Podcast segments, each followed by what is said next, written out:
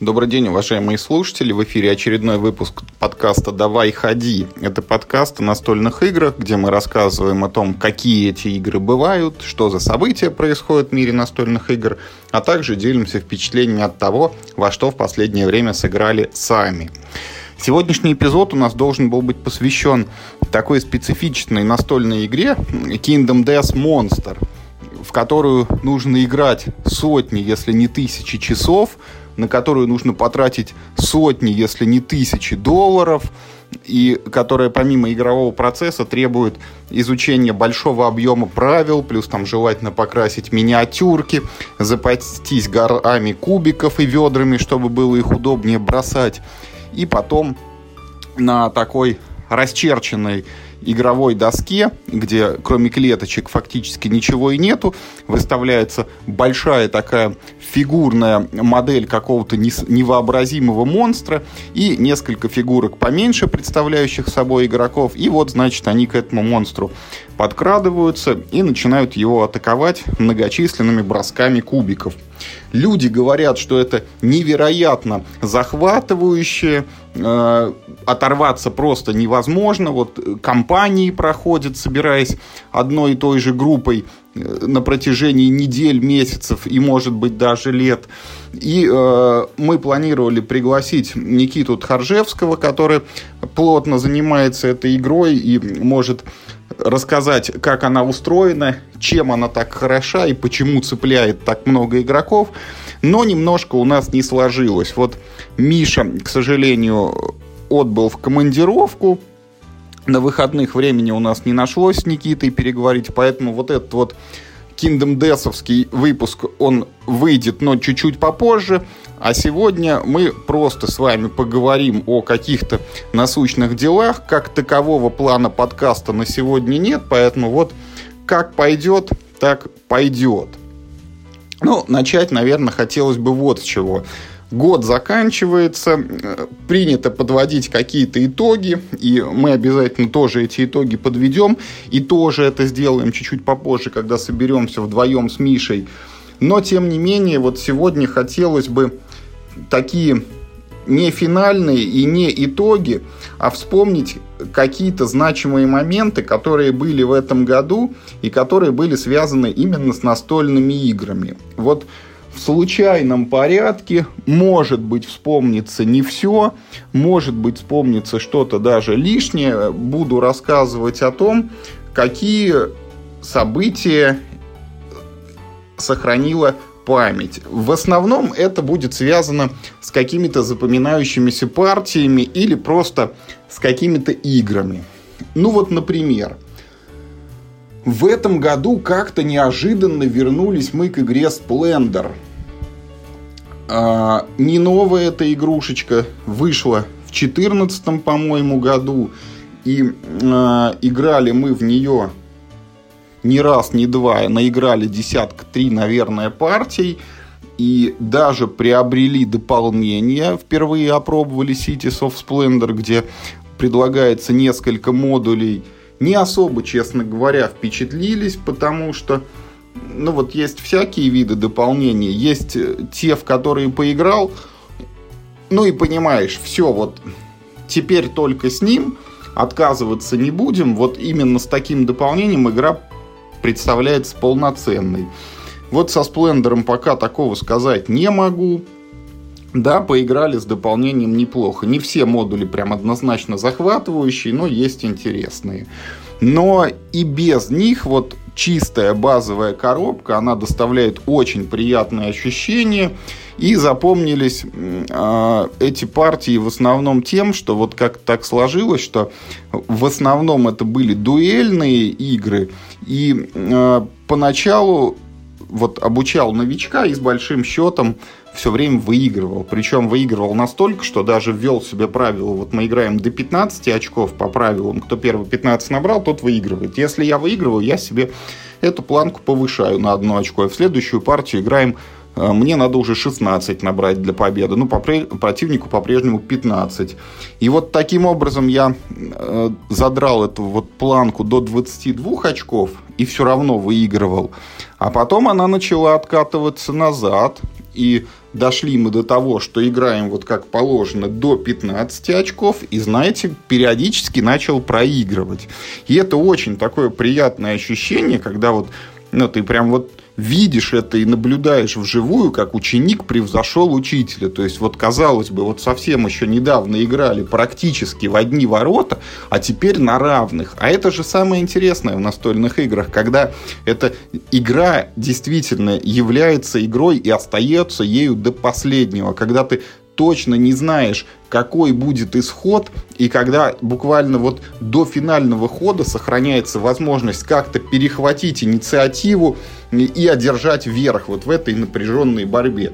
И в Сплендере, вот именно в Сплендере, без дополнений, у нас получались именно вот такие вот партии. Они были очень насыщенные, очень запоминающиеся, поэтому одна из игр, о которых нельзя не сказать, это, конечно же, Сплендер.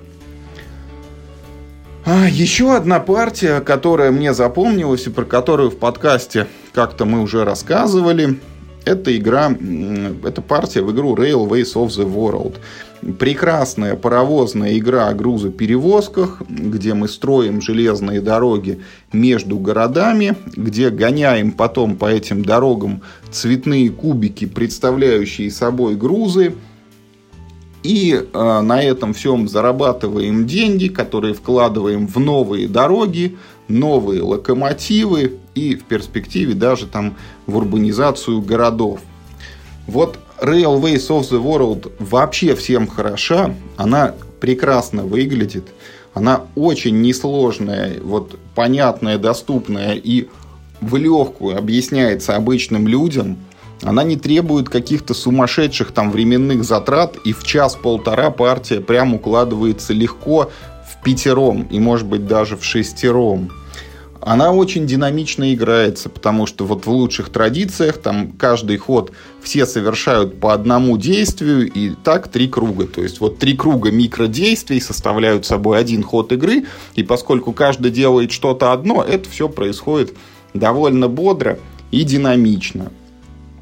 И есть вот э, та самая любимая мною длинная арка, когда мы начинаем развиваться в начале игры, ну, буквально вот не имея ничего, и заканчиваем партию с такой разветвленной сетью железных дорог, и вот все наши действия, все, что мы построим в ходе игры, они влияют на вот это итоговое, конечное состояние, к чему мы придем. И э, вот повторюсь, все хорошо. И дополнений есть куча. Там, не хочешь играть на одном поле, раскладывай другое. Э, в Америке, там, в Британии, в Канаде, где-то еще. Но есть одна беда. Вот этим летом довелось нам сыграть партию. И вот я играл, играл. И возникла тут нужда поговорить по телефону. Я пошел, значит, разговаривать, от стола отошел, ребятам сказал, что мне вот строить здесь и здесь, э, улучшать паровоз вот так-то, вот так-то, и кубики возить отсюда и из отсюда.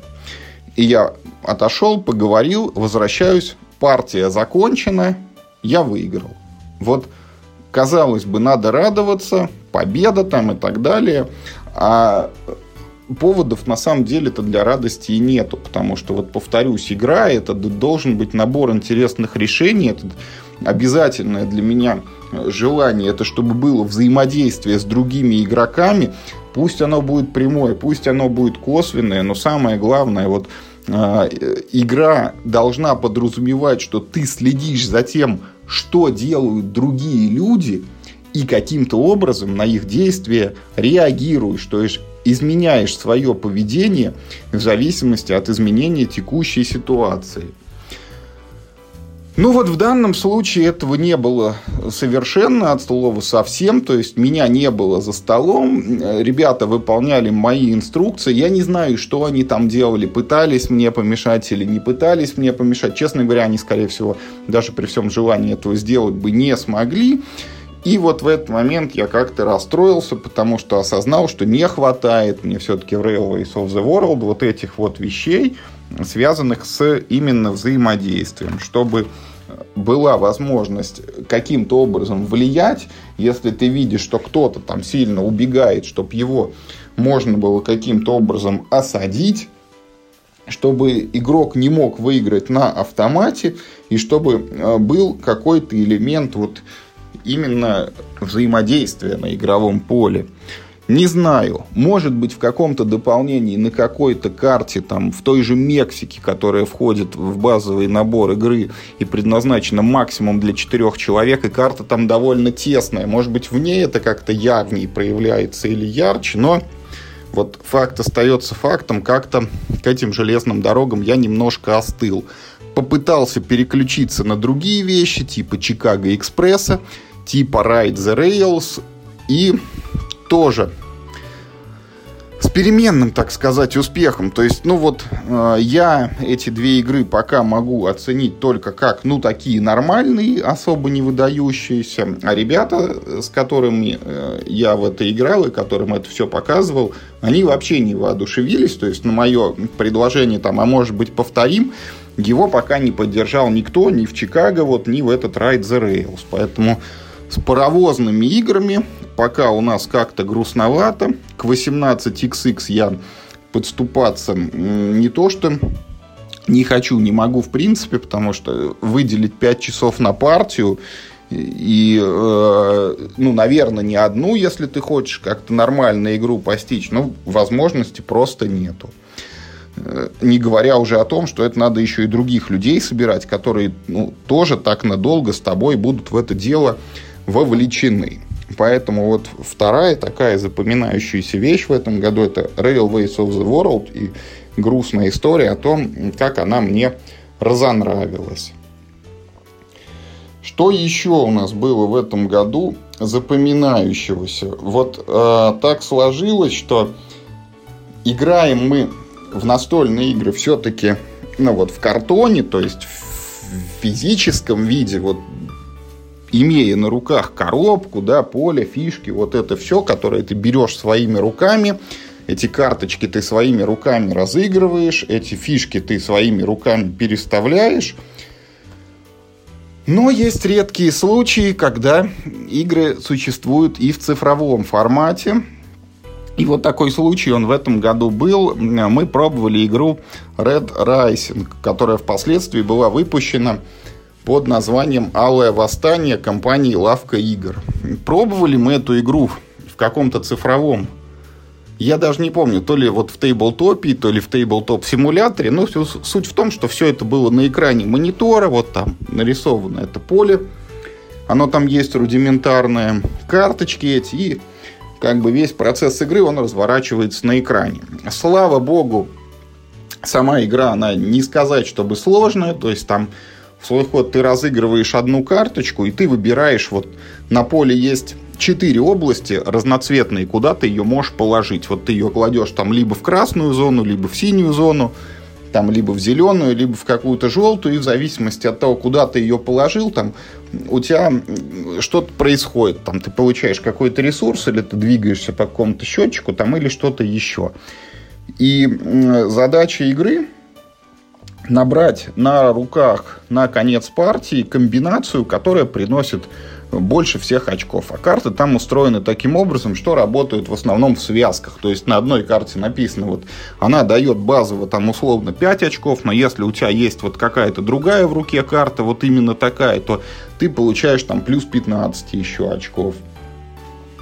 И как бы вот ты в ходе партии стараешься вот эту комбинацию на руках у себя и построить. И по вот происходящему это очень близко к Fantasy Realms. Волшебные королевства. Тоже ее лавка на русском издавала. И это очень странная игра, потому что что Волшебные королевства, что Алое восстание, они у меня вызывают такое ощущение недоумения. Ну, то есть, я играю в игру. Я знаю, что многим людям она нравится, но когда в нее играю я, я почему-то не могу понять, ну, чему тут, собственно, нравится. То есть, да, мы собираем комбинации, но делаем мы это в условиях абсолютного хаоса. Ну, то есть, вот в колоде очень много игр, то есть карт в колоде очень много. А, тебе нужны какие-то из них конкретные, и вообще неизвестно, придут они или не придут. Могу предположить, что эта ситуация очень похожа на какой-нибудь Race for the Galaxy или Jump Drive. Это такие игры, в которых тоже у тебя через руки проходит очень много карт. Вот фактически вся игра стоит из того, что вот сыпется карты из колоды на тебя. И нужно выхватывать из них самые какие-то выгодные э, и пытаться на них строить там свою тактику. То есть вот там сложно играть в какую-то вот стратегию. На старте я подумал, что я вот буду делать так. И все. И вот так и делаешь. Нет, этого не происходит, потому что ты не можешь предсказать, какие тебе в руки придут карты. Ты должен танцевать от них, вот от того, что тебе выпало, и строить э, свою игру именно вот отталкиваясь от тех карт, которые к тебе пришли. Но вот э, в борьбе за галактику и в джамп-драйве это интересно в «Волшебных королевствах» и «Валом восстаний» мне это почему-то не нравится. И вот я сперва думал, что Алое восстание это мне не зашло в основном из-за того, что мы пробовали его ну, вот, в цифровом вот этом виде, потому что исторически как так сложилось, что на столочке в цифре, ну, я не очень перевариваю. Это какое-то странное развлечение. Вот сидеть одному за компьютером, тыкать там куда-то мышкой, играя при этом в настольную игру, вот все-таки я как предпочитаю мухи отдельно, котлеты отдельно. Ну, в настолке я лучше поиграю вот вживую за столом. А если уж приспичило посидеть за компьютером, ну, я не знаю, в одного можно посмотреть какой-нибудь сериал или ну, в нормальную компьютерную игру поиграть. Хотя не знаю в какую. Вот Mass Effect трилогию прошел больше года назад. И, и до этого, и после этого особо-то ни во что долгое время очень не играл. Поэтому вот было у меня такое подозрение насчет этого алого восстания, но вот коли она так похожа на волшебные королевства, которые мне тоже не зашли, наверное, дело все-таки не в этих цифровых делах, а в чем-то еще. Ну, не моя игра просто. На русском она уже вышла. А, люди играют, вроде бы довольны. На барахолке довольно часто ее предлагают в продаже – ну, хотя это не показатель, там все подряд, мне кажется, предлагают. Еще одна игра, которая тоже партия прям запомнилась, это вот как мы пробовали коробочку из серии «Второй шанс». Вот не секрет, что в последнее время пошла мода на вот эти маленькие карточные детективы, началось все вот с этого, наверное, э, серии «Элементарно», которую выпускает у нас «Стиль жизни». Потом подтянулись вот и «Карманный детектив» от Юры Ямщикова. И всякие вот эти маленькие, так называемые вот э, вот этот вот букет в багровых тонах там призрак какого-то замка. Сейчас вот еще Crime Zoom пошла серия. Ну, то есть их вот далеко не одна серия игр, которые предлагают разгадать детективное дело, оперируя только колодой карт. И на этом фоне вот появилась э, еще одна, так сказать, линейка, которая называется «Второй шанс». И вот если все прочие вот такие детективные игры, они более-менее э, типичны и похожи друг на друга, потому что мы в них играем вот по гиперссылкам, то есть мы имеем текст, э, который нам выдается, чего-то там зачитываем и узнаем, и потом нам говорят, там, хотите пойти туда, вот там, читайте такую-то карточку, хотите пойти туда, вот, тогда читайте другую карточку, хотите опросить там вот этого человека, ну вот вам там третья карточка. А вот ну и вот так вот совершаете действия, переходя из карточки к карточке, вы делаете то, ну, зачем, собственно, люди играют в детективы, восстанавливаете цепочку событий и должны ответить на ряд вопросов вот о том, как произошло там какое-то преступление, кто был убийца, чем он там орудовал, какой у него был мотив, там, например, были ли у него сообщники, там и еще какие-то могут быть подробности. И вот на этом фоне появляется серия игр «Второй шанс», которая говорит, мы сейчас делаем вообще все по-другому, не будет у нас вот этих гиперссылок типа как таковых, у нас будет вот что. У нас тоже будет некая история, которая будет подаваться э, как завязка сюжета. То есть вначале вы вот что-то прочитаете и узнаете, что что-то произошло. А потом А потом вам не надо будет как бы раскрывать там, кто убийца, почему он виноват там и как он свое темное дело совершил. Точнее, надо будет, но вот в немножко другом формате.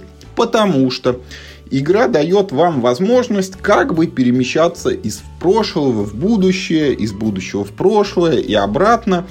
А, а на деле это все выглядит так, что вот перед вами лежит условно там 15 карточек, и вы открываете какую-нибудь, например, из них вот десятую по счету, и там написано, как произошло преступление. И дальше вы можете открывать другие карточки, вот прям как в поле чудес. Там, откройте мне там первую букву или последнюю букву. Но суть в том, что те карточки, которые лежат вот до вот этой вот открытой, они обращены в прошлое и рассказывают о событиях, которые произошли как бы до вот этого преступления. А те, которые справа лежат, они рассказывают о том, что случилось после этого преступления. То есть, ну, в будущем уже как бы. И вот карточек 15 вам, как в поле чудес, опять там разрешается открыть любые там 7. И вот открыв эти карты, вы должны как бы понять, что произошло, кто виноват, и вот дать ответы на все эти детективные вопросы. Ну, опять там не совсем так, потому что на каждой карточке вам там что-то спрашивается, вы должны выбрать некий вариант развития событий, получаете за это там призовые или штрафные очки, ну и в конце там по сумме этих очков там признается, как бы удалось вам изменить ход событий, и вот предотвратить это нехорошее действие, с которого игра начинается, или значит все произошло так, как произошло, и, и значит вы проиграли. Вот насколько мне нравятся обычные детективы, настолько все плохо оказалось с этим вторым шансом. То есть тебе подсовывают какую-то, местами кажется, просто чушь, там, вещи, не имеющие отношения ни к чему, которые вообще никак не вяжутся с делом, из которых там из каких-то событий вообще не следует то, что закладывали туда авторы. То есть мы вот, когда играли, мы открыли, наверное, там не 7 этих карточек, которые разрешалось, там, а все 10, если, ну, вообще не все 15. И дело мы все равно не разгадали, ничего не поняли, и я вот остался просто в таком недоумении, и настолько вот расстроен и разочарован этой игрой, что даже и другие пробовать не хочу. Вот этой вот линейки «Второй шанс», там коробок, ну, не знаю, то ли 5, то ли 10 их выходило на русском, но мне вот оказалось достаточно одной. Я ее попробовал, вот больше не буду, я лучше в элементарно поиграю. Благо, они выходят достаточно вот завидной регулярностью. Все новые и новые коробки на русском выпускаются. Поэтому вот еще одно такое воспоминание – это разочарование, связанное с серией «Второй шанс». Еще одно забавное тоже воспоминание этого года.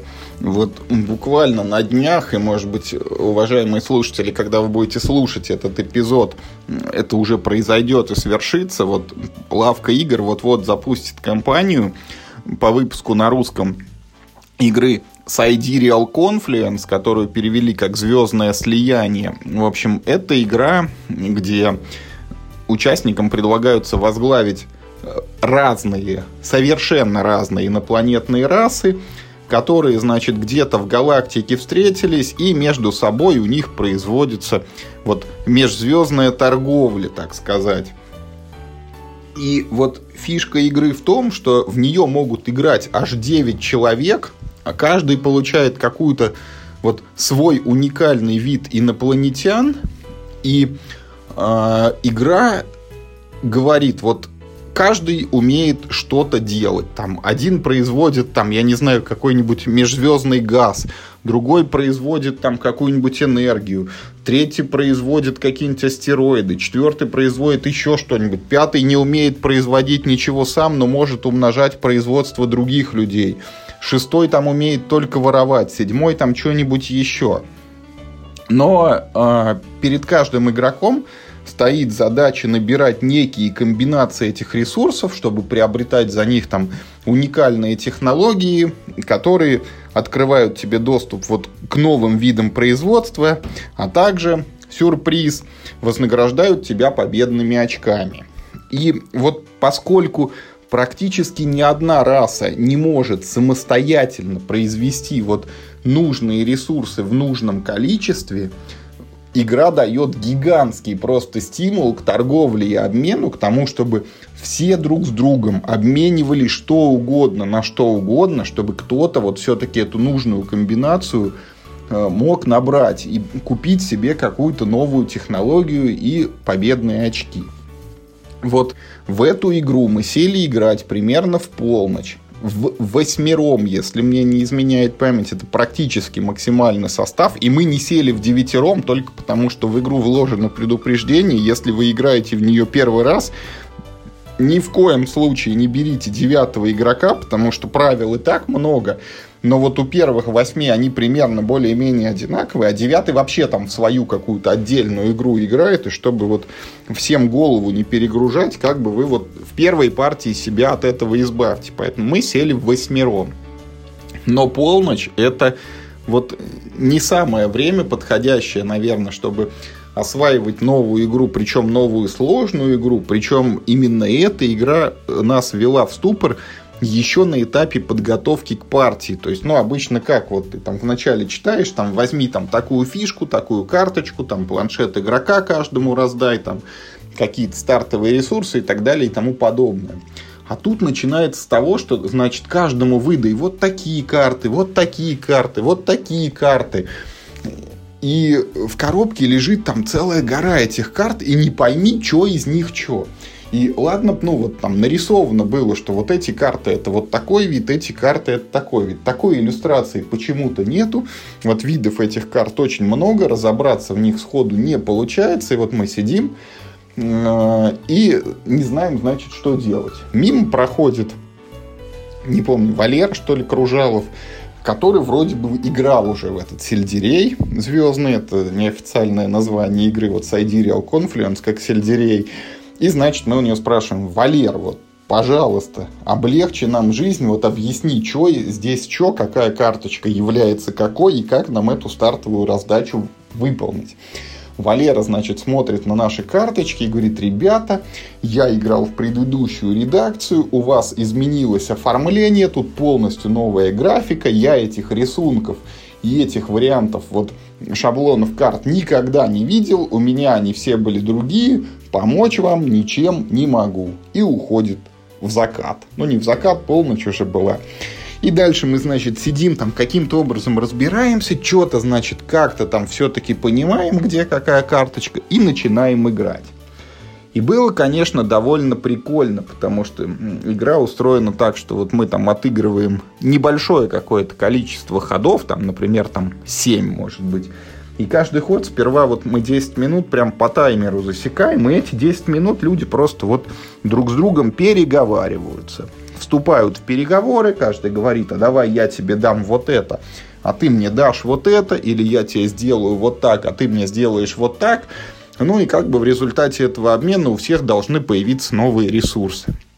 А 10 минут они нужны, чтобы вот там можно договариваться о чем угодно. Поэтому можно втроем, там, вчетвером договариваться, что мы сейчас скинемся всеми этими ресурсами. Кто-то их возьмет, он их может там в что-то преобразовать. У него они умножатся. Он эту прибыль между нами всеми разделит, там, на чем-то сам заработает. А потом мы, значит, поменяемся еще с кем-то. Там получим то, все, пятое, десятое. И, короче, вот такого вот вида э, сделки должны заключаться между игроками. И 10 минут вот это по таймеру все происходит – Потом наступает такая полутехническая фаза производства, когда все вот что-то там обменяли, у всех есть какие-то ресурсы, и мы начинаем их вот как в мясорубку запихивать в свои эти карточки, что там если ты в одну положил там три красных кубика, они, значит, превращаются в один желтый, или в другую положил два черных и один синий, там, значит, вывалилось два зеленых из них куба. То есть все вот запускают свои вот эти производства, и потом в конце хода у нас, значит, самая вот эта вкусная покупка карт технологий, которые дают новые, более эффективные способы производить ресурсы и, повторюсь, награждают победными очками. И вот как только ты понял, что за карты, как работает игра, в принципе, все идет довольно быстро. Но вот все равно э, с тех пор мы не играли, Честно говоря, я не знаю, где я еще найду такую возможность собрать 8 человек за такой игрой. Может быть, это был мой первый и последний раз, но вот эта партия, она была очень запоминающиеся, когда все вот сперва не понимали вообще ничего, а потом довольно-таки азартно друг другу что-то там предлагали. Вот поэтому Sidereal Confluence мне в память в этом году тоже запала.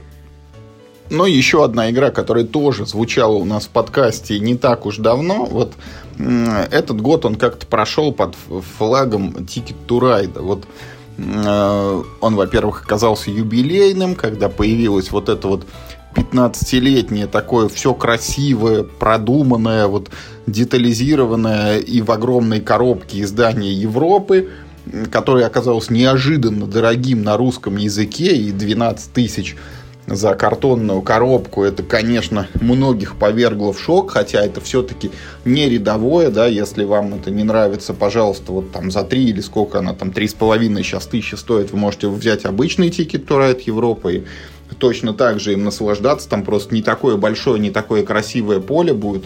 Ну и вагончики чуть поменьше, и одноцветные, и вот все одинаковые. То есть не уникальные формы у каждого игрока. Но ценители, конечно, вот смогли урвать себе коробку именно вот этого юбилейного издания увеличенного размера. Не знают теперь, что с ней делать, как, как она вот в типовую полку, она ложится только по диагонали.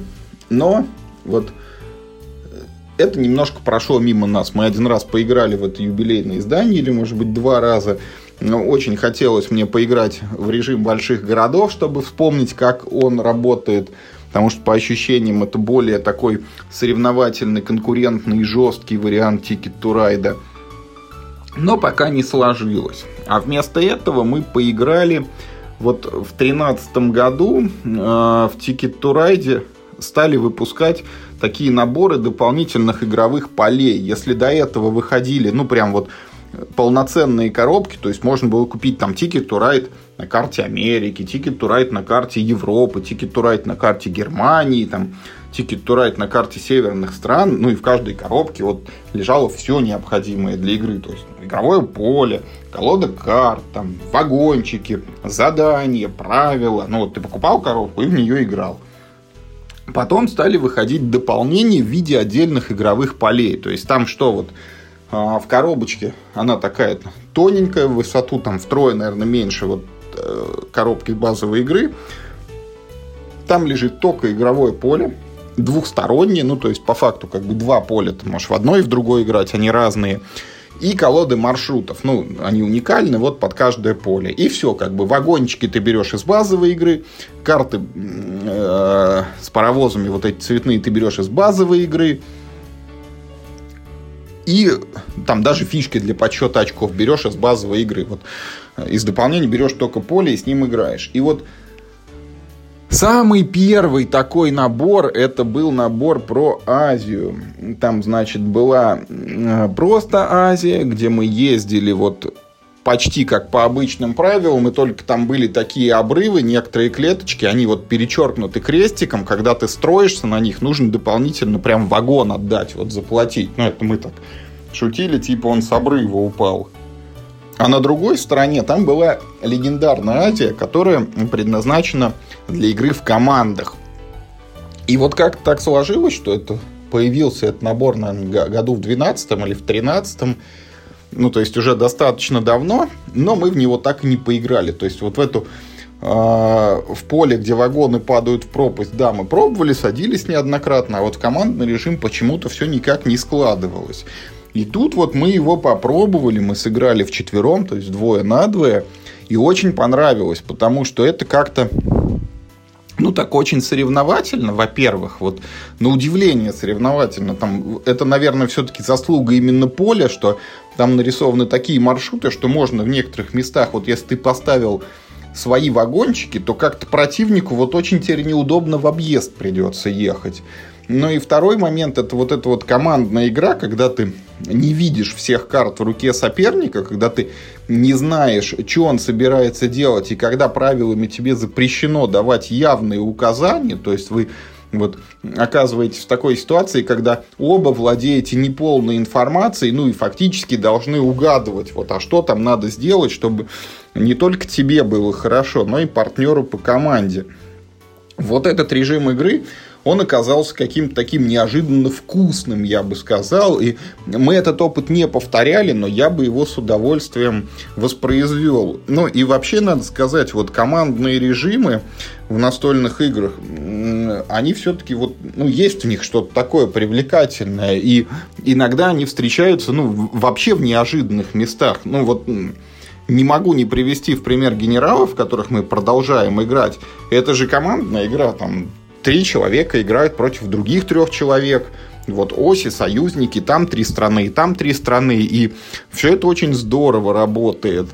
Но это та игра, в которой изначально как бы команды вот эти заложены. А ведь в Ticket to Ride мы первоначально играли каждый сам за себя, и это такой нестандартный режим игры. И вот на удивление он тут прижился и сработал очень хорошо. И вот есть еще одна а, ситуация похожая.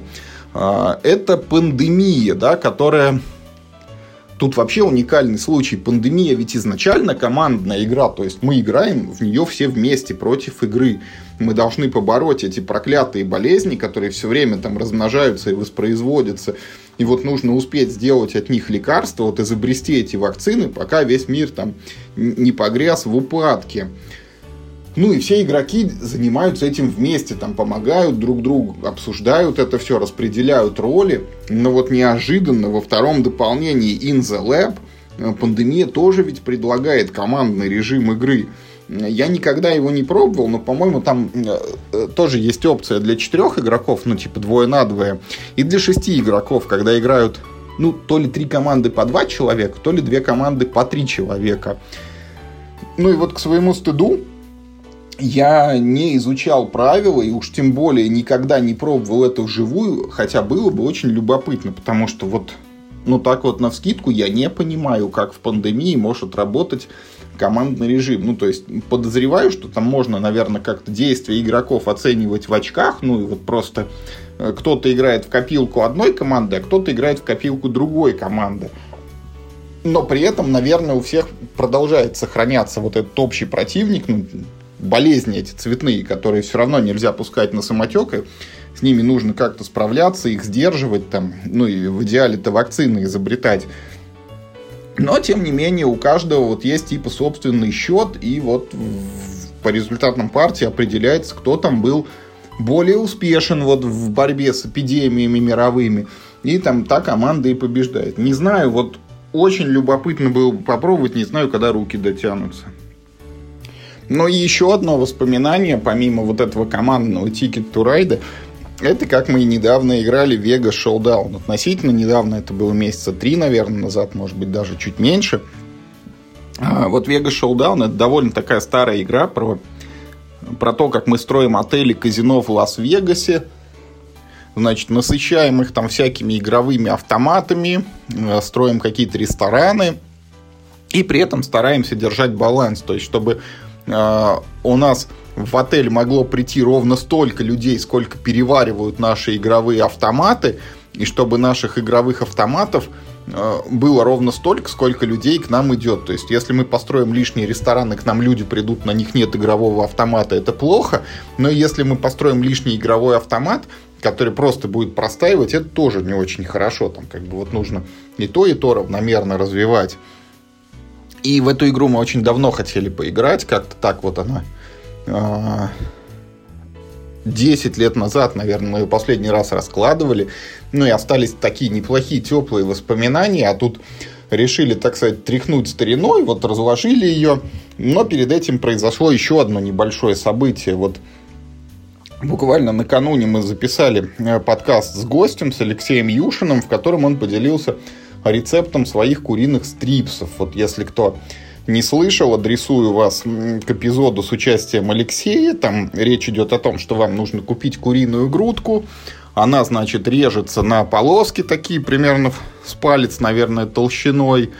Потом э, ее нужно извалять в яичном взбитом э, яйце сыром.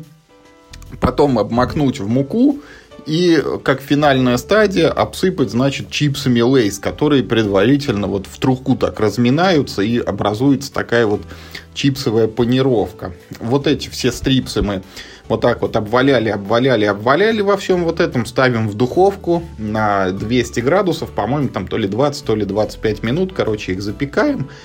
И там можно еще соорудить какой-нибудь вкусный соус. И, в общем, Юшин очень это все дело рекомендовал. И вот как-то так вышло, что мы с ребятами собрались сыграть. И я говорю, ну давайте, сейчас мы вот смострячим эти самые стрипсы. Специально предварительно затарился куриными грудками, нарезал их, вот, э, размял чипсы. Не хватило что-то одного пакета, но, слава богу, там кто-то еще принес, значит, Э, чипсов стало вдоволь, яйца нашлись, мука тоже нашлась. Вот мы пока там что-то раскладывались, рассаживались, я быстренько настрогал эту курицу, все обвалял, кинул на противень, все на 20 минут. Вот игру пока разложили, пока правила вроде объяснили. Достаем стрипсы. Ну, э, что сказать? Наверное, невеликий я кулинар, потому что э, никто не выразил там особое восхищение, на которое я рассчитывал. Может быть, мы просто не любители там жареной курицы особо, может быть, чипсы не те я взял или там недостаточно тонко резал вот э, эти грудки. Ну, как бы то ни было, вот, ну, все поели, сказали, ну, ок, вот примерно как с играми про Чикаго Экспресс там и Ride the Rails. То есть, ну, в принципе, никто не был против, но и никто не просит повторить с тех пор. И вот самое такое воспоминание, оно связано с тем, что э, когда мы достали эти стрипсы из духовки, вот их разложили по тарелочкам, на каждую тарелочку еще кетчупа капнули, там, или какой-то другой у нас был соус, который их надо было макать, и тарелки эти расставили, и прямо на планшеты игроков, на которых вот впоследствии идет эта застройка отеля-казино. То есть это прям вот такое варварство, ну, я не могу себе представить, допустим, вот в тот период, когда я купил этот э, несчастный э, Vegas Showdown, это был, наверное, какой-нибудь 2007 или 2008 год, вот если бы мне сказали, что прямо на этой игре я буду что-то есть, выставляя тарелки вот непосредственно на эти компоненты, но я бы сказал, что это какое-то, ну, просто святотатство, это невозможно, это должно быть исключено, недопустимо, ну, и вообще там таким людям не место в нашем хобби.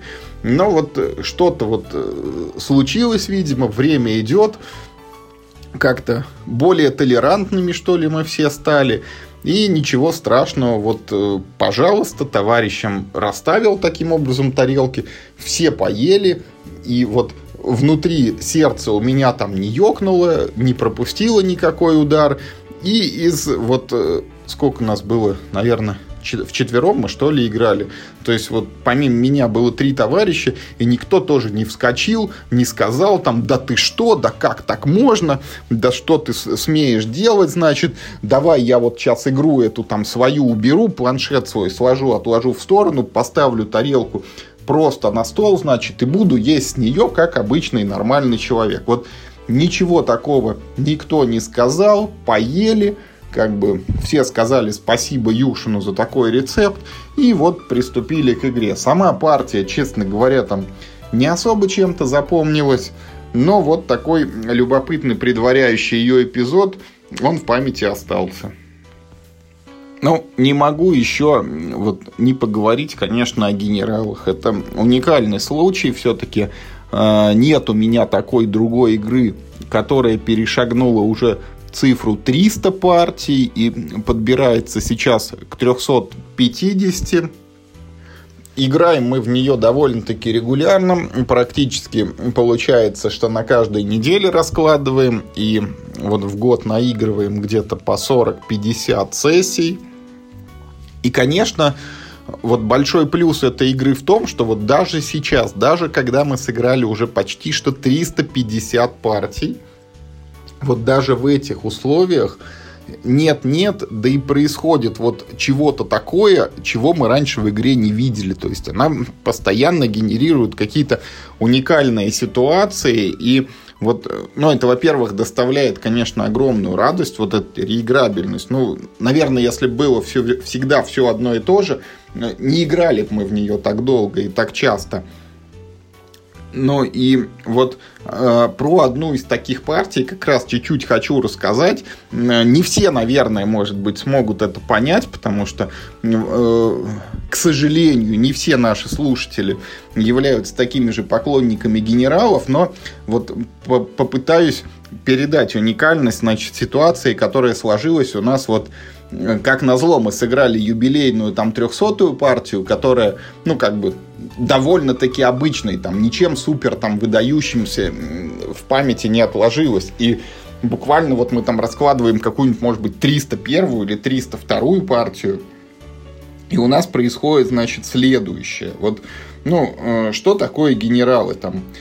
Э, когда мы играем, как правило, у каждой страны есть какие-то, ну, типичные дебюты. Там, условно, Германия может с самого начала там либо пойти в атаку на Советский Союз, либо попытаться выйти в Северное море и устроить там битву за Британию, там Америка может воевать в Тихом океане, либо Америка может пойти в Европу со старта, там Советский Союз может играть от обороны, может идти в наступление там, на Германию, либо там может рвануть в Азию, чтобы э, занять Индию. Ну и вот у каждой страны есть такие дебюты. Но вот у той же Америки есть, допустим, не очень типичный старт, когда э, разыгрывается карточка Сычуаня, позволяющая выставлять танки прямо через весь мир, там неподалеку от Китая. И это не очень приятная ситуация для противника, потому что Америка, во-первых, оказывается в опасной близости к Японии и может ее начать давить там очень рано. Во-вторых, из этого Сычуаня там рукой подать до Индии тоже. Ее могут быстро занять союзники. Ну и плюс как бы э, самое такое негативное э, развитие, когда событий для команды Америки, когда Германия активно наступает и уничтожает Советский Союз, так вот из этого Сычуаня и до Советского Союза, в принципе, недалеко, и Америка может прийти на помощь. Ну и вот, значит, развитие событий. Вот э, играет Америка эту карточку, получает возможность э, высылать войска напрямую в Сычуань. И тут что у нас происходит? Значит, Италия которая, ну, такая страна поддержки, она должна помогать Германии, и, как правило, вначале там особо не воюет, занимает какие-то территории, там Африку, Средиземное море, потом получает за них очки. Вот а, она выходит, как обычно, в Средиземное море первым ходом. Вторым ходом из этого Средиземного моря высаживается армия на Ближний Восток. И третьим ходом строит еще один танк, еще одну свою армию вот прямо из Ближнего Востока в этот Сычуань.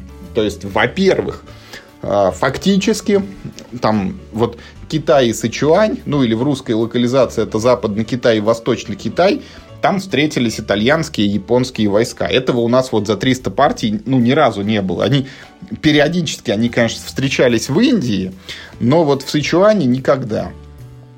Второе, этот итальянский танк запечатывает собой эту территорию для Америки, то есть она теряет возможность направлять туда свои танки, теряет возможность вот этого давления на Японию, теряет возможность там оперативного выхода к Индии, теряет возможность э, помощи Советскому Союзу. И получается, что Америка там э, сыграла вот эту карточку, чтобы выложить этот статус, чтобы у нее такая возможность появилась там. Потом она, наверное, следующим ходом успела там танк построить, который Япония потом убила.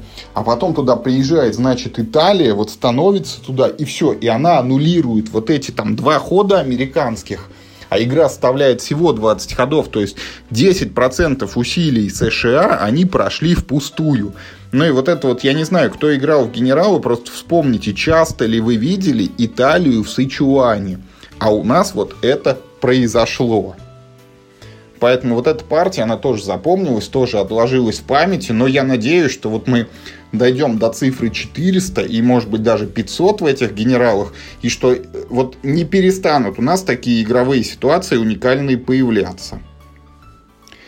Но тем временем вот 50 минут фактически мы уже с вами тут проговорили. Э, можно смело подводить наш сегодняшний эпизод э, к его завершению, но перед этим хотелось бы еще сказать несколько слов. Во-первых, мы все-таки сделаем вот этот выпуск про Kingdom Death Monster, поэтому большая просьба ко всем слушателям нашим и читателям – если у вас есть какой-нибудь вопрос по этой игре, например, вы сами ею интересовались, хотели поиграть, по какой-то причине не стали этого делать, напишите нам, пожалуйста, об этом в комментариях.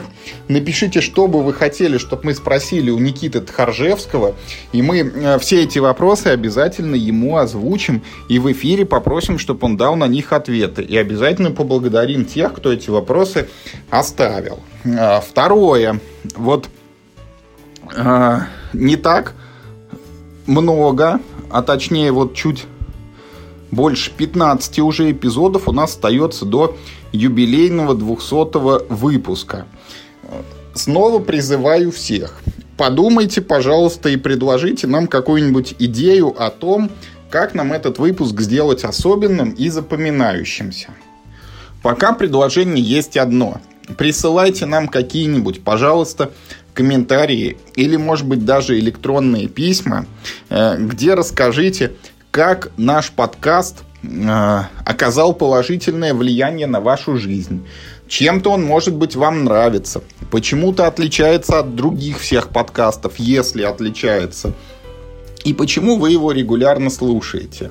Вот как вариант мы зачитаем все вот эти комментарии тоже э, э, с указанием, кто это написал, с благодарностями слушателям. И я, конечно, не уверен, что так случится, но может быть там, ну не на целый выпуск, но хотя бы на пол эпизода мы таких комментариев вот наберем, и у нас получится такой подкаст с обратной связью. А есть еще одно предложение. Накидайте просто нам каких-то вопросов, и у нас будет такой ну, подкаст-интерактив, как бы, где мы будем вот не просто там мысли свои вот по древу растекаться целый час, а вот вы нам э, наберете вопросов, и мы будем на них в эфире отвечать. Вот прям, что мы на эту тему думаем, будем рассказывать. Ну и, может быть, есть еще какой-то вариант, о котором мы пока не знаем, потому что вот не придумали его, не додумались, и никто нам не подсказал. Если есть идеи по вот этому формату юбилейного выпуска, вы их нам, пожалуйста, выдавайте. Ну и что? Нужно сказать, что не за горами Новый год, и до Нового года у нас еще обязательно будут выпуски.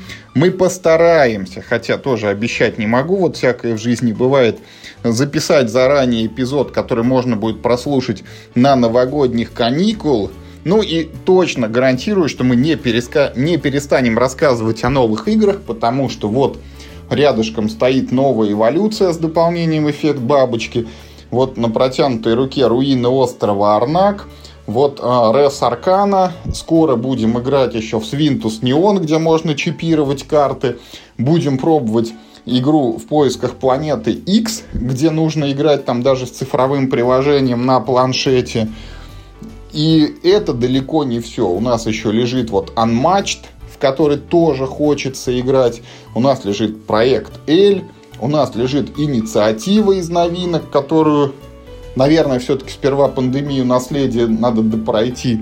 В общем, э, новых коробок хватает, и это точно не последние наши новые игры. Ну, а на этом все. Спасибо, что были с нами. Пишите, пожалуйста, как всегда в комментариях, что вам понравилось, а что не понравилось в этом подкасте. Делитесь с нами идеями про юбилейный 200 выпуск. Вот нравятся вам те предложения, которые сегодня прозвучали, не нравятся, может быть, у вас есть что-то свое, альтернативное. Мы, как всегда, любой обратной связи только рады. Ну, а на этом у нас все. Как говорит Миша, играйте только в хорошие игры. Ну и главное, не болейте.